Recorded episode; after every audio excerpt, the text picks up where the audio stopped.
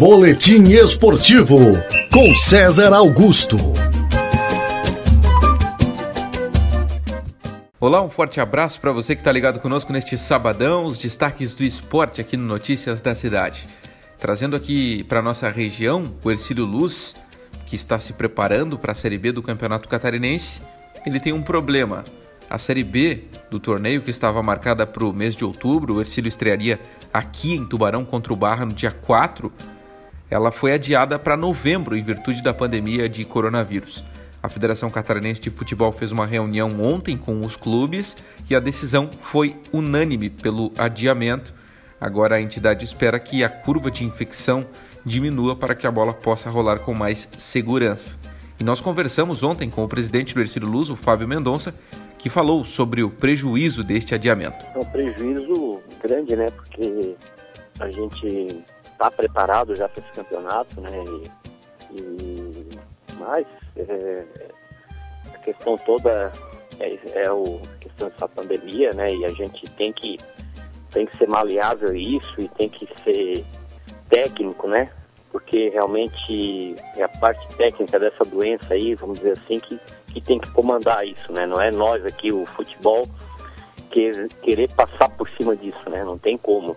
Então, ontem realmente tivemos essa, essa reunião na federação e é onde a gente achou melhor, né, em comum acordo, né, entre os prós e os contras, né, do, do, do que, que poderia acontecer se a gente fizesse isso, esse campeonato antes, né, de repente até começar daqui a pouco ter que parar, aí, aí o prejuízo é pior ainda, porque os atletas já estão aqui, contratos e tudo, então, é, então a gente achou por bem ontem a gente, a gente passar esse campeonato para o dia 1 de novembro, né, para ter um pouco mais de tempo aí de, de repente essa curva dessa pandemia baixar um pouco e a gente poder tocar o campeonato sem paralisação.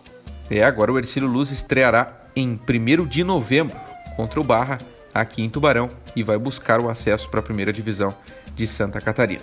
Ontem tivemos bola rolando pela Série B do Campeonato Brasileiro, terceira rodada, América e Operário 1 a 1, Ponte Preta e Vitória 3 a 3, e também o Paraná venceu o Juventude pelo placar de 3 a 1. Destaque nesse jogo, Renan Brensan, o tubaronense, teve boa atuação mais uma vez, foi eleito por alguns canais de TV como o craque do jogo, nas bolas paradas sempre levando muito perigo, teve participação em um dos gols da equipe do Paraná e o Renan Bressan foi um dos grandes nomes do Paraná na vitória contra o Juventude pelo placar de 3 a 1.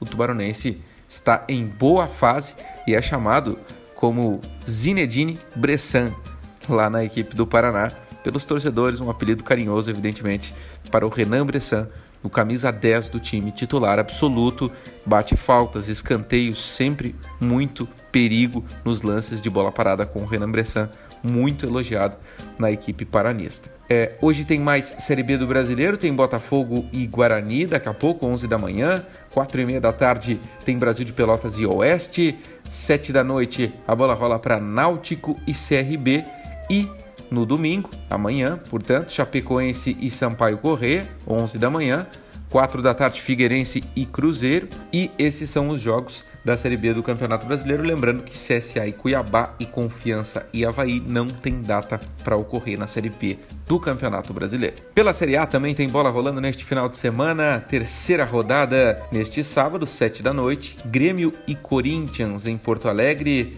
e também Curitiba e Flamengo jogando no Couto Pereira, 7 e meia da noite. Já às 9 e meia, Palmeiras e Goiás, ainda neste sabadão. Já amanhã, 11 horas, o Atlético Mineiro recebe o Ceará no Mineirão. Às 4 horas da tarde, dois jogos: o Vasco e São Paulo, Bahia e Bragantino. E às 6 horas da tarde tem Fluminense Internacional. Às 7 horas, Atlético Goianiense e Sport Recife. E tem também às 7h30 o Fortaleza enfrentando a equipe do Botafogo. Para fechar a noite de domingo, Santos e Atlético Paranaense, jogos da terceira rodada do Campeonato Brasileiro.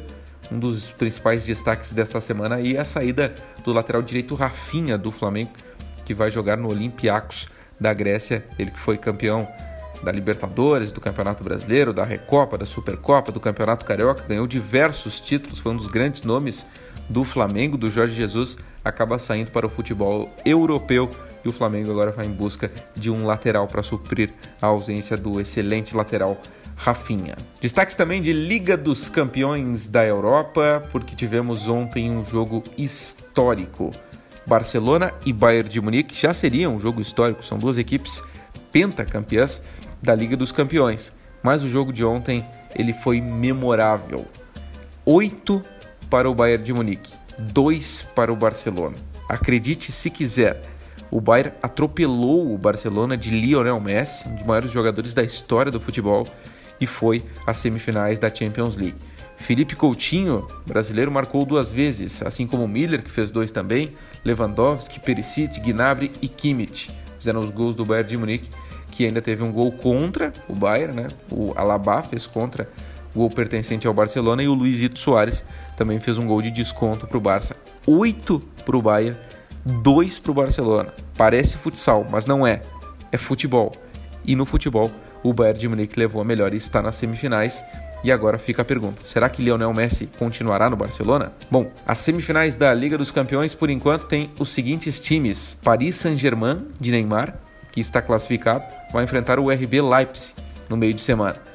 E também, agora, o Bayern de Munique, classificado, enfrenta o vencedor de Manchester City e Lyon, que jogam hoje às 4 horas da tarde. Destaque do Manchester City para o Gabriel Jesus, destaque para o Lyon, para o meio-campista Bruno Guimarães. Esses são os destaques do esporte para o boletim esportivo deste sábado aqui no Notícias da Cidade. Um abraço.